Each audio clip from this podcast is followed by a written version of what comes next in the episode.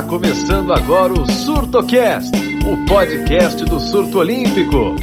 Salve galera, amantes de esportes olímpicos, sejam muito bem-vindos e muito bem-vindas a mais um SurtoCast. Eu sou a Laura Leme e na edição de hoje eu tô junto com a Natália Oliveira para trazer para vocês uma entrevista exclusiva com o Osmar da Costa, presidente da Confederação Brasileira de Golfe.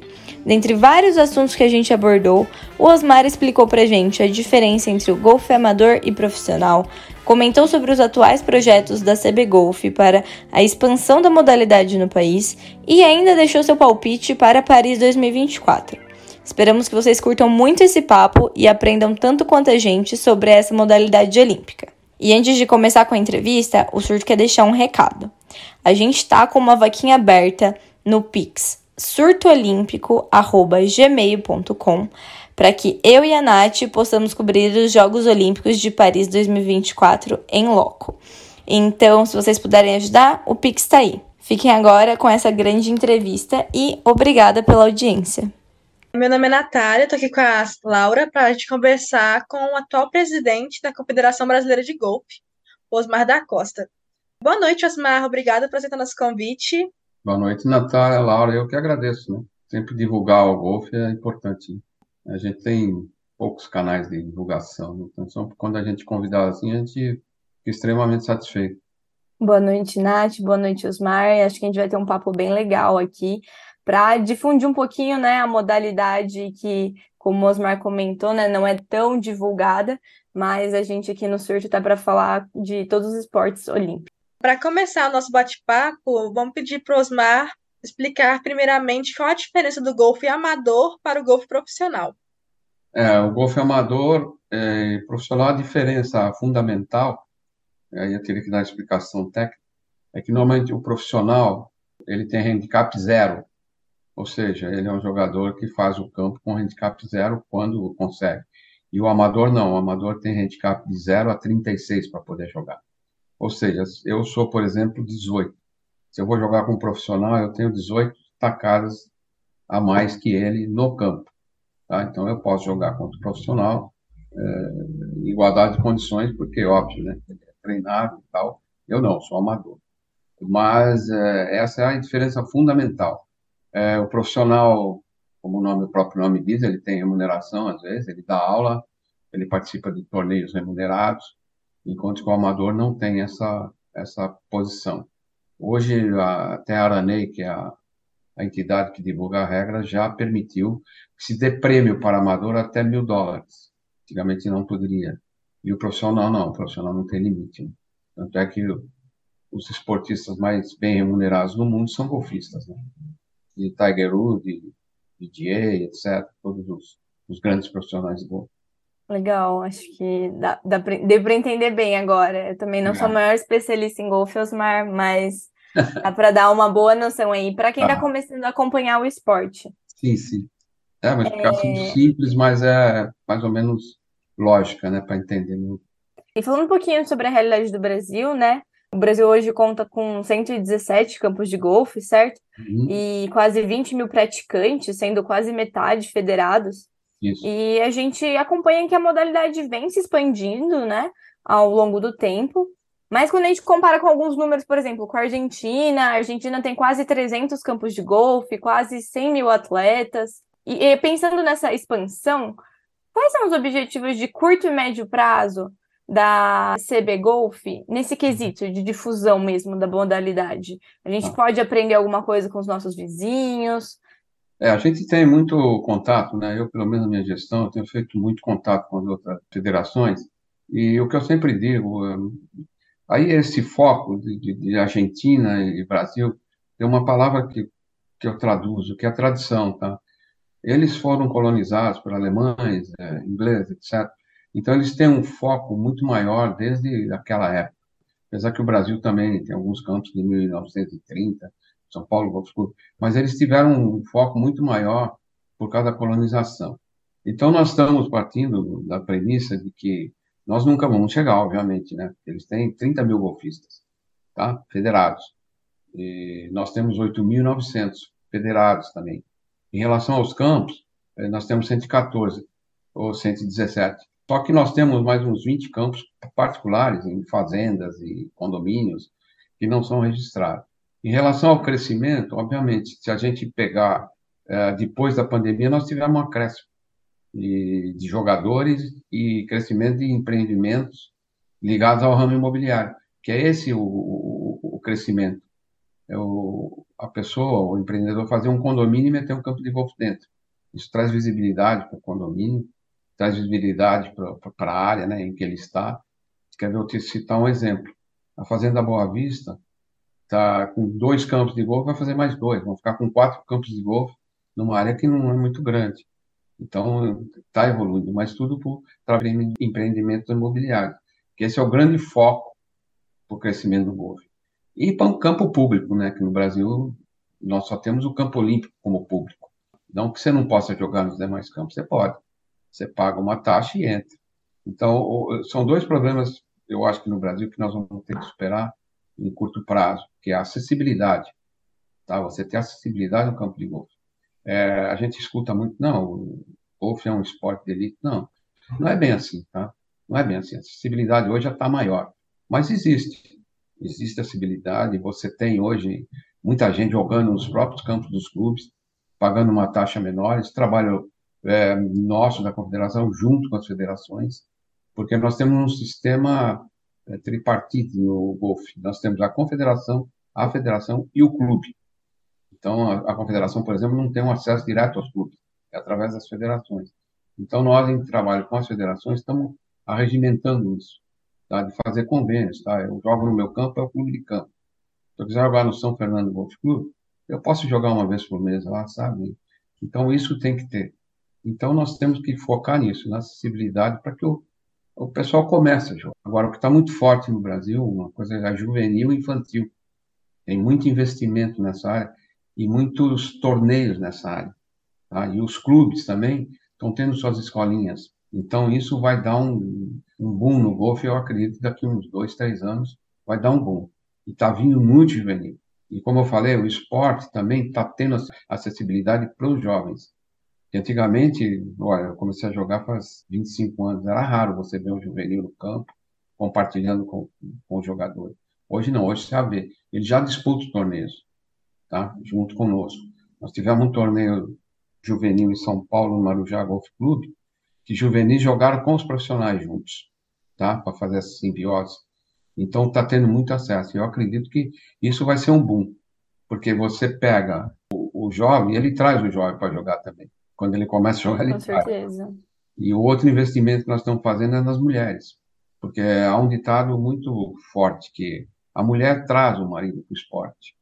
O inverso às vezes não é a realidade, tá? A mulher traz o marido. Então a gente vê mulheres começando e trazendo o marido para jogar com os filhos. Eu acho que isso aí é um foco que vai dar um crescimento para nós. Vira um esporte para a família, né? Ter, ter, ter esse uhum. viés também. É. Bem legal. Pensando nessa da base, acaba que vai ficar mais fácil agora, né? Com o novo Ministério do Esporte, que está focando bastante na base. E vendo o site da CB Golf, a gente viu também aquele projeto Golf para a Vida. Podia falar é. um pouco mais sobre ele, se você pensa em expandir? É, nós temos também, além do, desse, desse, desse Golf para a Vida, e, e óbvio que essa a fala da, da Ana Mose, nossa ministra, de que vai aplicar o esporte na escola, na base, isso é fundamental para nós, porque eu já procurei em outras gestões, governo, para que a gente faça projetos, mas a gente não tinha esse feedback. E vamos ver agora com a nova ministra, que eu acredito que nós vamos ter. Além desse gol para a vida, nós temos eh, na confederação, com o apoio da Aranei, que eu falei, a entidade oficial do esporte que divulga regras, nós temos cinco polos de desenvolvimento de crianças em escola com os polos.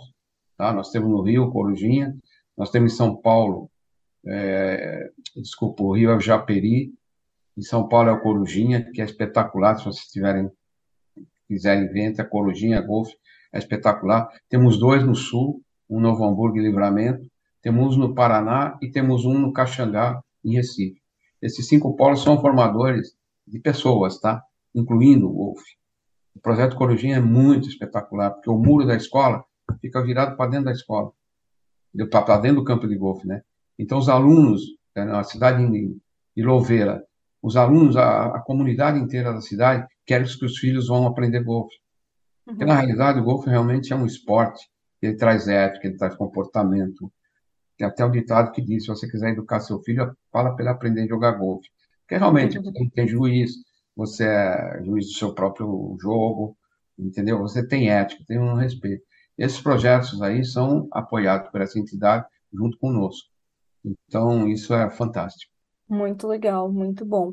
Ainda falando sobre o Ministério do, do Esporte, já teve algum contato com, com o Ministério? A CB Golf já teve algum contato ou ainda é algo que vocês vão marcar ainda, né? Acabou de começar o novo governo. É, funciona de, de certa maneira meio diferente, porque o Ministério do Esporte tem que apoiar ao Comitê Olímpico. E aí vem chegar nós. Tá? Nós não temos esse acesso direto ao Ministério, ao Ministério do Esporte ainda, mas obviamente que o nosso presidente, o Paulo Vanderlei, do Comitê Olímpico, está tentando marcar uma reunião para que os presidentes vão até, que nós vamos até Brasília para conversar com ela. Aí sim, nesse contato mais próximo, a gente pode tentar alguma coisa de modo uh, mais particular para vamos tentar isso, porque o Ministério do Esporte tinha sido extinto, né? Agora que ele voltou, uhum. nós estamos ligados ao Ministério da Cidadania, então aí não houve muita aproximação, apesar de a gente ter tentado alguma coisa, né? Legal, muito interessante. Acho que tem uma boa oportunidade aí de principalmente desenvolver a base, né? Sim, sim, E agora, partindo vou para falar um pouquinho mais sobre as competições. Uhum. No passado, o Brasil foi sede, né, é, em Porto Alegre, da Copa Los Andes, uhum. que é considerada como um campeonato sul-americano de golfe, né? Mais ou menos. A Argentina foi campeã no masculino, a Colômbia no feminino. Qual que foi o balanço que a CB Golf fez dessa participação brasileira? Quais hum. foram os principais pontos positivos e os principais pontos que vocês querem desenvolver também para os próximos anos? Uh, você sabe que a Copa Los Angeles é feita em 10 em 10 anos nos países, né? E coube a nós esse ano, inclusive, ano passado, eu fui presidente da Federação Sul-Americana de Golfe em função disso o país sede assume a presidência. Para nós foi de suma importância, né? Primeiro que nós conseguimos descentralizar eh, os, os, os, torneios importantes do Brasil, tá? Levar para Porto Alegre para nós já é um rumo que eu queria tomar na minha gestão, que é a descentralização. Sair desse polo, o eixo Rio-São Paulo, e foi de suma importância, né? Tanto é que foi maravilhoso. Todos os países elogiaram, porque nós, você vê, são nove países com cinco jogadores cada país. A nossa participação, apesar de nós termos ficado, se você pegar a tabela, nós ficamos em quarto por pontuações pequenas, que eles chamam, porque nós chegamos em segundo, na realidade. É como eu falei no começo, a tradição argentina e, e chilena e colombiana no golfe na América do Sul é muito forte, né? Mas nós já ganhamos quatro, cinco Los Angeles, tá? Nós ganhamos em 19, 2018, a gente tinha sido rebaixado em 2017, viemos em 2018 e ganhamos. Inclusive, na minha gestão, eu era vice-presidente. Mas foi fantástico, porque foi tudo, nunca vi uma coisa tão certa e deu tudo certo. Agora, essa, esse intercâmbio de taças, de taças vai melhorando, porque os nossos jogadores, os melhores jogadores nossos estão lá fora, tá? Se você pegava, pegasse ali do time, dos cinco jogadores nossos, três estão lá fora praticamente jogam lá fora. Nós temos o primeiro sul-americano do ranking da sul-americana, que é o Fred Biondi. Até outro dia o André era o terceiro. Então, o Fred Biondi, além de ser o primeiro na Federação Sul-Americana de Classificação, ele é o primeiro no sistema universitário americano. Ele é o primeiro jogador classificado. Ele está em primeiro lugar no ranking. E ele estava aí, estava o Guilherme Greenberg, que também estuda em, nos Estados Unidos. Então, é, é essa junção de, de jogadores de fora conosco é o que vai trazer grandeza, né? Como qualquer esporte, né? Você tiver essa essa junção, esse intercâmbio, você melhora o nível. E foi foi foi muito, nós tivemos a sorte ter chuva, então foi um torneio maravilhoso e de alto nível. Tanto é que a Argentina ganhou, mas muito próximo de nós, próximo do Peru.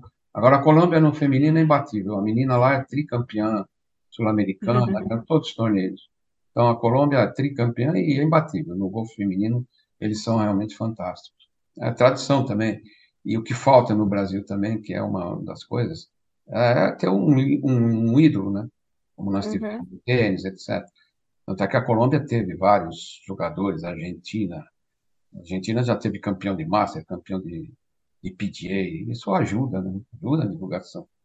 É, com certeza as grandes ídolos, né, essas grandes personalidades acabam incentivando, né? A gente vê a Raíssa no skate, por exemplo, é. que, que trouxe muito, né, as crianças para esse esporte. E como o senhor comentou, né, que vocês estão pensando em investir bastante na base, que tem vários novos talentos surgindo, uhum. como que faz para esses jovens talentos conseguirem competir em competições, saírem de um campeonato regional, nacional e começar a competir lá fora para ganhar essa experiência? Como que eles dão esse salto? Ó, nós temos a participação em cinco ou seis torneios sul-americanos, tá? Inclusive agora em março nós estamos dando uma equipe juvenil para juvenil para o Equador. Cada dois, três meses nós temos um torneio sul-americano e eles vão jogar esses torneios através do, da ajuda do Comitê Olímpico. A gente faz o projeto e eles vão. E essa é a primeira saída. Porque o que acontece? Quando eles começam em 16, 17, eles começam a ir para a faculdade, universidade lá fora. E aí aqueles especialistas, tanto é que o Fred está há sete anos lá, inclusive ele vai se formar agora. E é a única saída para a gente ter esse intercâmbio. Porque o treinamento lá nos Estados Unidos né, é muito forte. Então, essa é a realidade nossa. Esses meninos têm que ir lá fora. Mas é o que a gente fala. Você não pode. Aí você a gente barra naquele assunto da elite, né? Você uhum. tem que ter um patrocinador que é o pai. Então, para poder mandá-los para lá. Então, aí já dificulta esses jovens que, estão aqui, não têm esse, esse privilégio. E aqui é pegá-los e, como a gente está fazendo, dando treinamento, tá? Você pega os jovens desses, você dá treinamento para eles. Nós temos professores qualificados aqui. E esse é o ponto. Se a gente não consegue que eles vão lá para fora, para treinar, estudar, e aí a gente consegue fazer aqui no Brasil através dos professores que a gente seleciona para dar aula para eles e para que a gente tenha que eles compitam bem né, lá fora, né? Porque você vai competir lá fora com esses caras que têm tradição, você tem que jogar muito. E o golfe é um esporte muito singular, né? Ele requer realmente concentração. Né? Se você não tiver focado, você não consegue jogar. Partindo um pouco para o exterior agora, te perguntar assim, mundialmente, o que você considera os principais atletas do golfe atualmente? Pensando em Jogos Olímpicos, quem uhum. seriam as suas apostas? Uh, nós temos o Alexandre Rocha, né, está lá fora. Temos a, a menina que está jogando uh, muito bem, que, que, é a Carioca, Valentina. Ela é juvenil, mas ela está indo muito bem, indo bem. E o Fred Biondi, né, que é o nosso destaque hoje. Ele é amador ainda, mas ele tem um caminho um pouco mais curto, talvez, do que Alexandre, Rodrigo Lee, entendeu? Esses, esses são os nossos principais atletas que estão lá fora.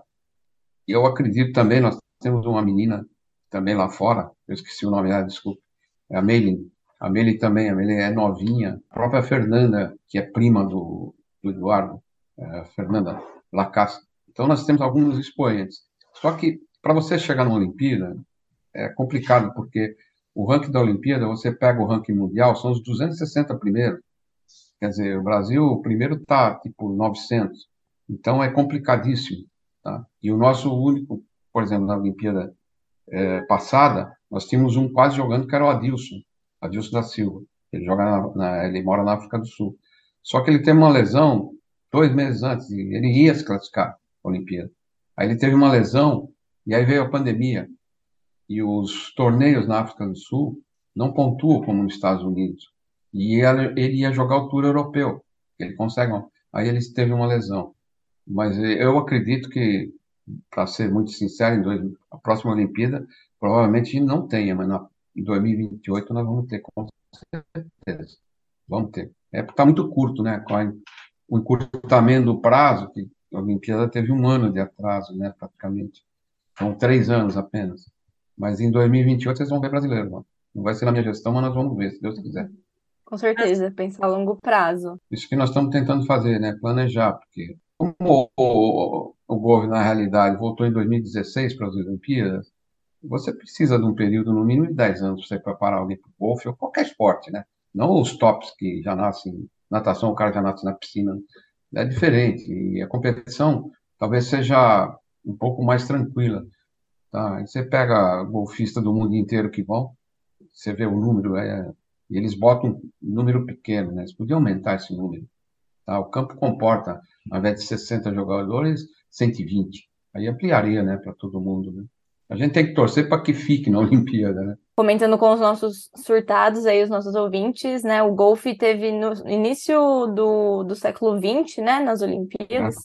E aí depois só foi voltar na Rio 2016. Então ficou quase, acho que ficou mais de 100 anos, né? é, Fora dos Jogos Bom. Olímpicos. Então realmente é uma construção aí é. que, que tem que ser feita com planejamento, como o senhor comentou, e pensar um projeto realmente a médio e longo prazo, né? Para trazer tanto o resultado quanto a parte esportiva, lúdica também, né? Também, é bem importante. Isso é outra coisa, você vê, você participando das Olimpíadas, você também tem visibilidade, né? Entendeu? E a gente ficou sem visibilidade em função de não participar, tá? Então, isso também é bem, é bem importante para que a gente divulgue um esporte, porque a Olimpíada todo mundo assiste, né? Mas se você tiver um brasileiro, óbvio, vai ter muito. Tanto é que eu fui em 2016, eu estive no Campo Olímpico, tinha 40 mil pessoas lá, assistindo golfe. Quer dizer, um troço, não sei se vocês chegaram a ver, nós tínhamos dois brasileiros jogando, né? O Adilson e a outra moça, a Vitória.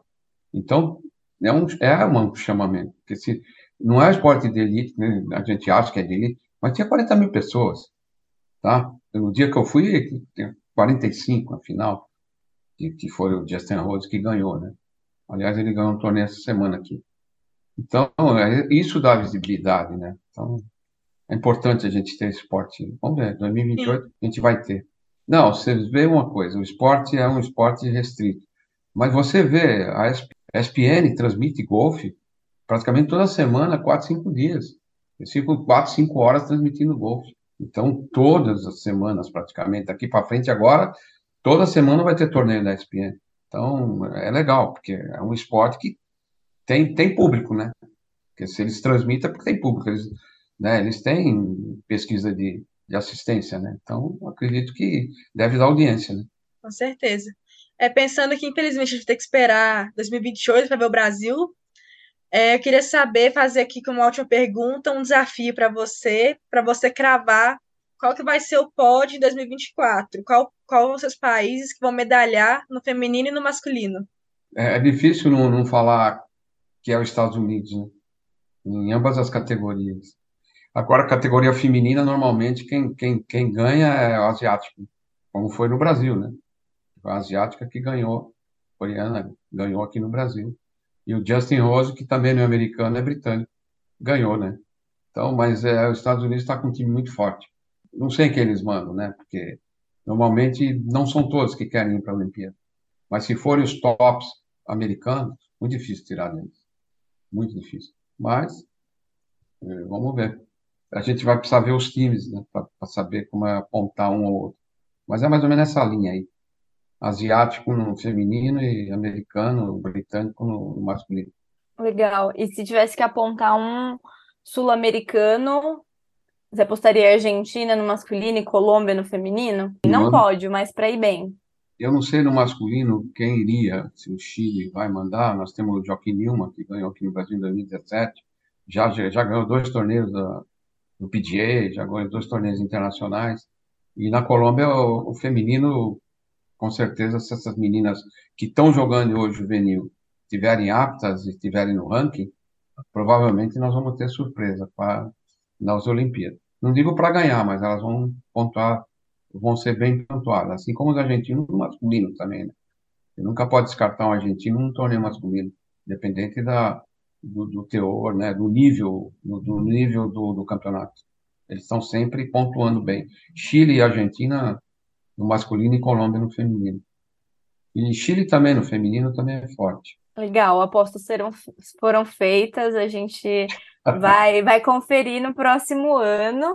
É, Se tudo der certo, eu e a Nath estaremos em Paris, a gente vai conferir e vai mandar uma mensagem para o senhor para ver se o senhor acertou os palpites. Com certeza. não acertar, não, não, não me crucifique, não, porque é muito difícil o golfe, tá?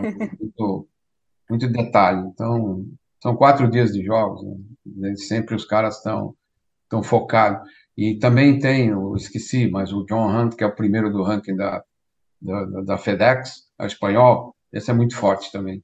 Se ele for, né? É que eu digo, a gente não sabe qual time, por isso eu estou chutando por país, mas não sabe quem vai, quem não vai, né? Então, Osmar, eu acho que foi isso mesmo para aprender bastante, muita coisa sobre golfe. Para quem está se interessando pelo esporte aí, vai ser perfeito essa entrevista. Uhum. Tá. E agradecer de novo, se tiver alguma consideração para fazer, pode fazer também. É o que eu falei para a Laura, né, Natália, no começo, que a gente tem que agradecer essas oportunidades, né? Porque, como eu disse, é um esporte, não é pouca divulgação. O nosso site, se você entrar no nosso site, você vai encontrar um monte de informações, tá? E a gente tá, a gente pecou muito, porque antigamente o site da confederação era um negócio meio reservado, as outras gestões que estiveram lá achavam que o site não tinha que divulgar resultado. Eu estou divulgando o resultado de tudo, até de torneio de esquina, porque é importante você divulgar. O cara se sente, pô, o site da confederação mencionou meu nome, então eu estou botando tudo lá. Tô, Jornalistas sabe, agradecem tudo. também. Os jornalistas é. agradecem, exato. exato. O é Surto quer fazer um agradecimento aí, porque a gente sempre encontra informações atualizadas, então é. realmente agradecemos, porque é isso, a gente precisa divulgar a modalidade, é. né? Então, se o site, o site da confederação precisa estar atualizado, então o Surto agradece. Não tem, não tem sentido, né? Hoje mesmo eu coloquei, então, torneio particulares, hein? Pessoas que, que fazem torneio particular, me ligam, põe o resultado, eu falei, pode botar, bota. E divulgar os torneios, né? Mas se vocês entrarem lá, vocês têm um calendário nosso, eu estava falando para Laura, nós vamos ter torneios importantíssimos, que é o, o Aberto do Brasil, que é feito pelo PJ Latinoamérica, na Fazenda Boa Vista, é, Porto Feliz, né, perto de Sorocaba, final de março. É de 27 a 2 de abril. É o PJ Latinoamérica, é o torneio mais importante de profissionais. Tem muito profissional de fora. Tem quase 80 jogadores dos Estados Unidos, Canadá, é, do mundo inteiro. E temos o Amador brasileiro, que é o torneio mais importante do Brasil, e o mais antigo. Vai ser no Campo Olímpico, também, no final de julho. Aí, se vocês quiserem fazer contato comigo, a gente pode fazer as duas coberturas aí, ou uns takes para vocês botarem em algum lugar. É muito importante para nós, tá? Enquanto vocês quiserem, eu estou à disposição. Eu não tenho. Só me mandar um zap, tá? A gente vai falando. Perfeito, Osmar. Muito obrigada. O Instagram da CB Golf é @cbgolf, então para quem quiser seguir e acompanhar mais a modalidade, o surto olímpico também é, sempre cobre as competições. E muito obrigada pela, pela conversa, pela entrevista. Obrigada, Nath. E a gente vai se falando. Obrigado vocês duas e estou à disposição sempre. Se você gostou dessa entrevista e quer saber mais sobre golfe e esportes olímpicos, siga o Surto nas redes sociais. Tanto no Instagram como no Twitter, estamos com o arroba Surto Olímpico.